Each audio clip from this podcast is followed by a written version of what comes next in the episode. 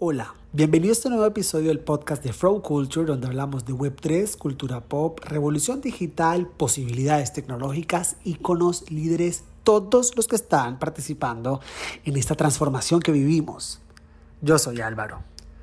En este episodio nos va a acompañar José Caparroso, un periodista que vive la maratónica tarea de seguirle ritmo al mundo de la tecnología y la economía hoy en día. Y es que existe esta famosa expresión sobre el ejercicio del periodismo. Cuando se trata del trabajo de José Caparroso, pareciera que estamos hablando de un ejercicio cardiovascular más intenso que el spinning, porque con todos los avances tecnológicos y la revolución económica, mantenerle el ritmo a este tipo de fuentes se hace maratónico. Caparroso tiene un don muy especial para cubrir este tipo de noticias y contarlas con un lenguaje con acento barranquillero con el que te sientes interesado, partícipe, cómodo y el que puedes terminar haciéndote par de preguntas filosóficas sobre cómo me afecta esto, hacia dónde voy, con qué herramientas voy a contar mañana para poder participar de todos los cambios que llegan con la innovación. Hoy en Fraud Culture le damos la bienvenida a José Caparroso para hablar de vida, tecnología y economía. Hola Álvaro, buenos días, ¿cómo vas? José, gracias por estar con nosotros y quisiera comenzar esta charla preguntándote por una palabra que caracteriza mucho el periodismo que haces y es la verdad. Vivimos una transformación económica, tecnológica, social, que es inevitable que comience preguntándote, desde tu punto de vista periodístico, ¿cuál es la verdad en medio de todo esto? Yo creo que la gran verdad es la que indica el mercado. Es decir, está a la luz del público, es algo que se puede ver, la economía se puede medir. Entonces siento que la información está ahí y que las interpretaciones que se le dan a esa información es lo que podía podría terminar en posverdad, porque muchas personas usan la información que existe para crear mentiras y hacerla dar como verdad, pero en términos generales la información financiera sobre la economía y los negocios es pública. Es información que está accesible para todos. Desde tu trabajo periodístico, ¿cómo describirías los tiempos en términos de tecnología que estamos viviendo hoy en día? Estamos en tiempos mucho más rápidos, que avanzan a velocidades que nunca antes habíamos visto y que es un factor que está dando paso a modelos de negocio que están transformando industrias enteras, a tecnologías emergentes que están barriendo con lo que ven. Wow. Y que nos está trayendo disrupciones a, a nuestras vidas en todos los aspectos. Yo no veo una industria que no se esté transformando digitalmente, ni tampoco, y creo que las compañías más grandes de América Latina de los próximos, dentro de 10 años, aún no se han creado. Puede que aún no se hayan creado, precisamente porque hoy vamos a otras velocidades. Entonces, a la medida que entendamos eso, mm, quienes trabajan en crear procesos, en tomar decisiones, deben ser conscientes de ello para montarse en esa, en esa ola que van dando. Y yo te pregunto, ¿cómo terminas tú en medio de todos estos temas? ¿Es algo que te llamó la atención de siempre? ¿O cómo terminaste tú documentando casi que como un ejercicio de cardio? Porque si hablamos de finanzas y tecnología, esto, esto va muy rápido todos los días. Cuando yo empecé en el periódico El Tiempo, en, en Colombia, ya antes yo había estado interesado por la tecnología, desde siempre. O sea, siempre he sido muy curioso por la tecnología. Yo era de esas personas, de esos pelados que se la pasaban en el computador, viendo qué aprender, viendo qué hacer, qué había de nuevo. Y, siempre me ha apasionado como que el sector tecnológico. Entonces, cuando llegué al tiempo por primera vez, mm, llegué a la sección de tecnología. Y desde ahí fue evolucionando mi cobertura, entendiendo la tecnología como no como una sección o como un factor muy particular, sino como un elemento transversal que de verdad toca a todos los sectores y todas las áreas y que hace parte de esas transformaciones de las que estaba hablando anteriormente. Entonces fue evolucionando y fui entendiendo tecnología como un amplio espectro que va desde las políticas públicas hasta las big tech, hasta las tecnologías emergentes y hasta las startups, estas nuevas empresas emergentes que están surgiendo y que están haciendo uso de la tecnología para transformar industrias. José, ¿qué tan tecnológico eres? Yo soy súper geek, o sea, yo todo trato de automatizarlo, todo lo que pueda lo mido, todo lo que pueda lo tengo conectado en tiempo real.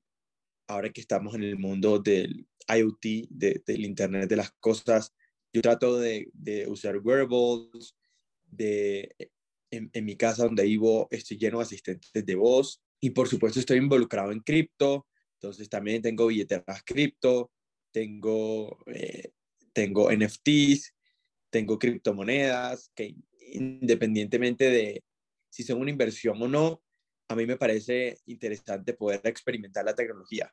Y por eso lo hago, más que por buscar una inversión o, una ganancia en el futuro, que es como lo que mucha gente piensa que es cripto.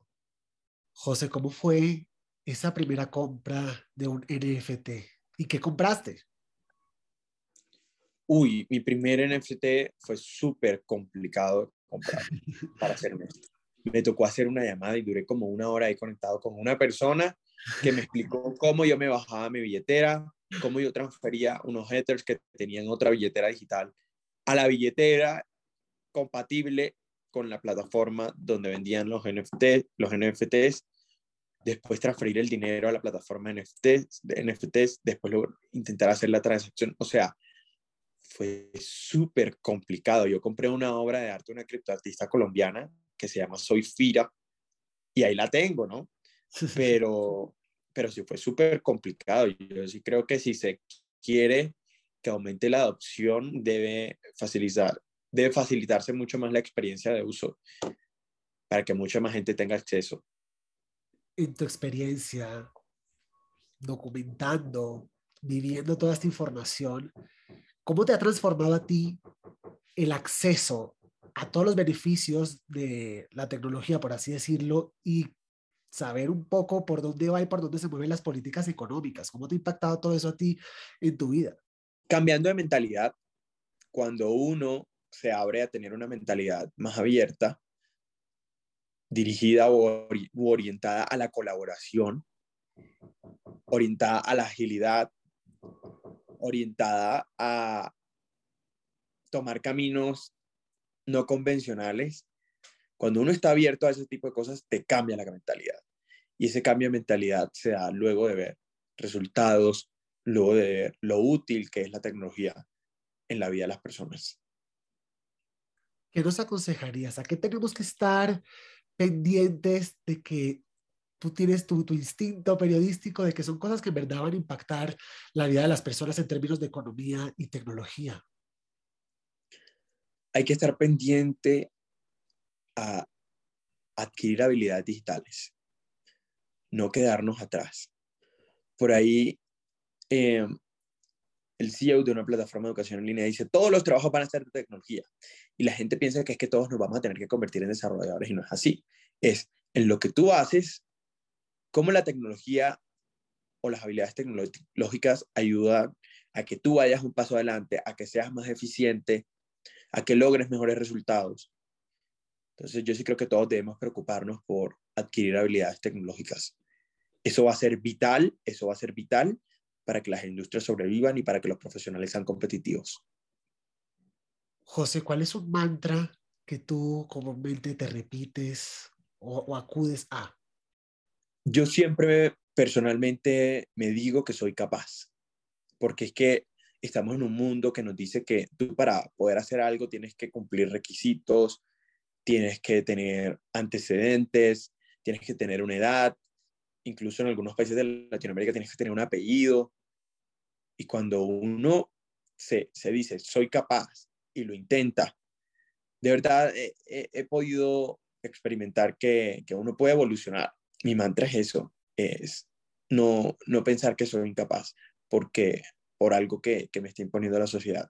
José, te pregunto, si nosotros pudiéramos atribuirle a la, a la tecnología un rol, ¿cuál sería? Es un habilitador para evolucionar. hablo de habilitador porque no hay que ver la tecnología como el fin, sino como el medio. El fin debe ser otro. Es qué problema voy a solucionar, qué problema quiero solucionar o qué quiero hacer. Y ahí se mira cómo la tecnología es útil para eso. Pero mucha gente lo que intenta hacer es, ok, yo quiero hacer algo con inteligencia artificial. Y ese no debería ser el foco. El foco es, yo quiero solucionar tal problema para este problema me serviría usar la inteligencia artificial, para este problema me, serviría usar el blockchain. ¿Me entiendes? Entonces, por eso hablo de la tecnología como un habilitador para lograr metas, para solucionar problemas. Ahorita hablaban de, de blockchain, criptomonedas, NFTs. ¿Cómo ves el panorama de, de estos activos digitales en español? Falta mucha educación, que mucha gente sea consciente de realmente cómo funciona la tecnología, cuál es el objetivo de la tecnología, estos objetivos de transparencia, trazabilidad, más allá de verlo como una inversión. Porque muchas veces muchas personas aprovechan de que obviamente estos son activos volátiles y les prometen a las personas que van a tener retornos, que van a tener, que, que son inversiones excepcionales. Y no, en cripto el dinero que se invierte es dinero que se está a perder. Sí. Eh, y NFTs tienen muchos usos. Uno de los más famosos que ha tomado mucha fuerza es el arte, el criptoarte. Y no, no, todo el mundo compra una obra porque cree que se va a valorizar eh, o, hace, o, se, o, se, o se integra a una comunidad porque cree que, que esa pieza se va a valorizar. Otras personas lo compran porque quieren tener el arte en su colección.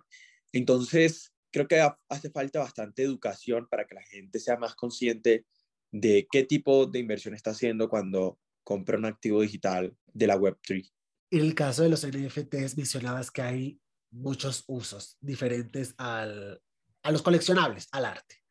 ¿Cuáles son esos usos que pueden tener estas piezas, estos activos, y cómo crees que impacten a Latinoamérica? Mira, un NFT es en español un token no fungible que básicamente cuando, cuando tú tienes, e, el mayor ejemplo que se da con el arte es, tú tienes, tú vas a un museo y ves la obra de la Mona Lisa y le tomas, y todo el mundo le toma fotos. Una cosa es tener fotos de la Mona Lisa y otra cosa es tener la Mona Lisa. Cuando tú tienes un NFT, tienes a la Mona Lisa original. Tienes eh, un activo original que está trazado y que, que tú puedes autenticado y que puedes comprobar que es tuyo. Esto puede servir para también para música, para todo lo que tenga que ver con las industrias creativas, pero también para crear comunidades, que tú tengas un NFT y seas parte de una comunidad. Por ejemplo, los hinchas de un equipo de fútbol que puedan eh, adquirir un NFT y a partir de ese NFT o ese token acceder a beneficios. Hoy se está usando mucho para, para temas de lealtad, de, de crear beneficios a comunidades de clientes y a la medida que se sigue explorando se van a seguir descubriendo qué más usos se pueden dar. ¿Tú crees que todo esto de la blockchain, los NFTs, en verdad transformen y solucionen o es una oportunidad que, hombre, puede ser una tendencia como tantas que han habido. No, yo sí estoy convencido que blockchain es una tecnología revolucionaria, no viendo blockchain como criptomonedas, viendo blockchain como una cadena de bloques que genera autenticidad, que puede irrumpir en las cadenas de suministro, en sectores como salud, mm, para que haya registro de, de historias clínicas, todo lo que tiene que ver con, con registros notariales. Si todo eso se hiciera con blockchain, se ahorrarían muchos problemas los países. Total. Entonces yo sí creo que es una tecnología que, que va a generar mucha transformación en el mundo, que sigue presente y que se sigue explorando. No digo que ya todo esté hecho y quizás algunos usos se darán de baja, quizás el mundo se dé cuenta que, que, que, el blockchain no es para eso, pero sí es para otra cosa. Pero que, que es disruptiva la tecnología, lo es. Lo es. Todo, todas las oportunidades y todo el concepto de la Web3 lo es, pero al final del día es una cantidad de información compleja y en otro idioma. ¿Qué es lo más difícil de entender de todo esto que tú desde tu experiencia como periodista has dicho, la gente no lo va a entender? Muchas veces pensamos que es el back-end, es decir, cómo están desarrolladas estas tecnologías, qué hay detrás o cómo se desarrollan. Pero a mí me llama la atención que todavía es muy difícil el front-end, es decir, cómo se usa. Sí, lo es. Muchas personas todavía no saben usar una billetera digital cripto. A veces es muy complicado intercambiar criptomonedas. No, o sea, a pesar de que llevamos tantos años hablando de esto, que hay tantos jugadores, todavía es súper difícil comprar un NFT. Tienes que hacer todo un proceso súper que a mi parecer es complicado. O sea, y no cualquier persona lo, logra hacerlo. Entonces, mientras que tú le explicas a la persona que tiene que tener una billetera digital, que tiene que comprar unas criptomonedas para así poder hacer una compra y que para hacer una transferencia tiene que hundir un montón de botones, es complicado en un mundo en el que, un mundo que ya está acostumbrado a una experiencia de usuario fácil, que usa Uber, que, que usa Rappi en algunos países de Latinoamérica y que ha aprendido a hacer las cosas fácilmente y de repente se encuentra con, con casos de uso en blockchain que a veces es súper difícil de usar. Ser pionero en la tecnología, hombre, se requiere, ¿no? ¿Qué potencial le ves tú a Latinoamérica en términos de tecnología? ¿Es pionera en algo? Sí, mira que muchas veces nosotros en Latinoamérica nos vemos solo como consumidores de tecnología y no como creadores de tecnología. Pero en Latinoamérica han, han salido cosas increíbles. Mercados como Brasil y México son países de los que más consumen redes sociales en el mundo, pero literal están, han salido muchas innovaciones que hoy tienen las plataformas de redes sociales. Claro. Ejemplo, en Facebook, en Facebook hay una, una herramienta de dating como para, para encontrar pareja. Esta herramienta fue creada en Latinoamérica. Entonces son cosas que a veces no vemos, pero que están pasando constantemente y hoy tenemos empresas tecnológicas de América Latina que se están posicionando a nivel mundial. Mercado Libre, la plataforma de comercio electrónico, empezó a hacer lo que hace Amazon cuando todavía Amazon no era grande, cuando todavía no Amazon era, no era el gigante que, que es hoy. Y hoy dirán, Mercado Libre eh, es el Amazon latinoamericano, pero realmente no, Mercado Libre fue creado casi que a la par al tiempo de Amazon, eh, más o menos en los mismos años, hace más de 20 años.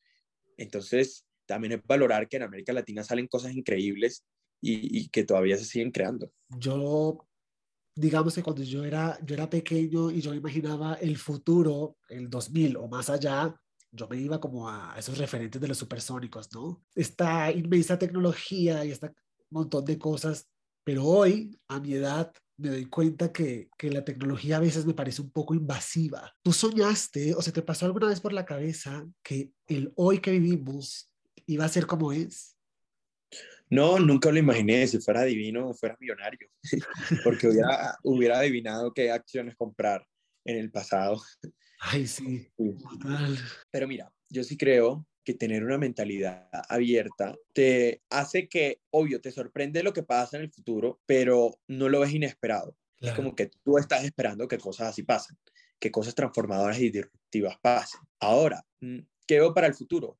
Obviamente uno, uno con todo lo que lee y todo lo que escucha, se, se imagina un futuro lleno de automatización, un futuro lleno de inclusión financiera, son cosas que uno se imagina que deben pasar en el futuro. Pero mira que hay tecnologías que nosotros hemos visto o de las que se viene hablando desde hace muchos años como la realidad virtual y solo hasta ahora es que está tomando fuerza el concepto de metaverso. Pero la realidad virtual es una tecnología que yo vengo escuchando hace años y yo todavía no veo que la realidad virtual está adoptada masivamente. Entonces, yo creo que es eso, es tener una mentalidad abierta José, quiero agradecerte eh, el tiempo, eh, el trabajo periodístico que haces, porque sí, de verdad, hoy más que nunca necesitamos voces como las tuyas que nos ayuden un poco a entender qué está pasando y, y cómo nos puede impactar. Por último, quisiera preguntarte, ¿tú crees que la tecnología en verdad es para todos? La cabeza, nuestra cabeza sí está para adaptarse a tanto yo sí creo la tecnología es para todos, pero no todos al mismo nivel de adopción. Total. Y ni siquiera, y ni siquiera directamente. Yo te doy un ejemplo.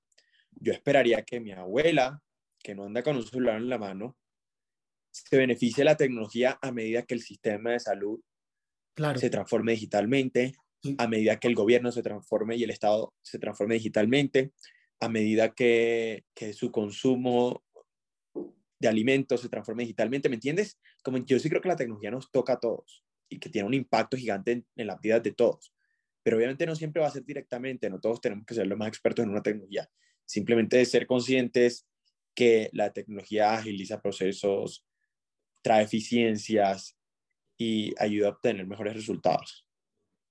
Bueno, José, muchísimas gracias una vez más por estar aquí en Frow compartiéndonos un poco esa perspectiva desde el punto de vista periodístico de todo lo que está pasando. Gracias a ti, Álvaro, por la invitación. Y así llegamos al final de este episodio. En la descripción encontrarás los datos de contacto de Frow para que estés al día con esta revolución. Yo soy Álvaro. Chao.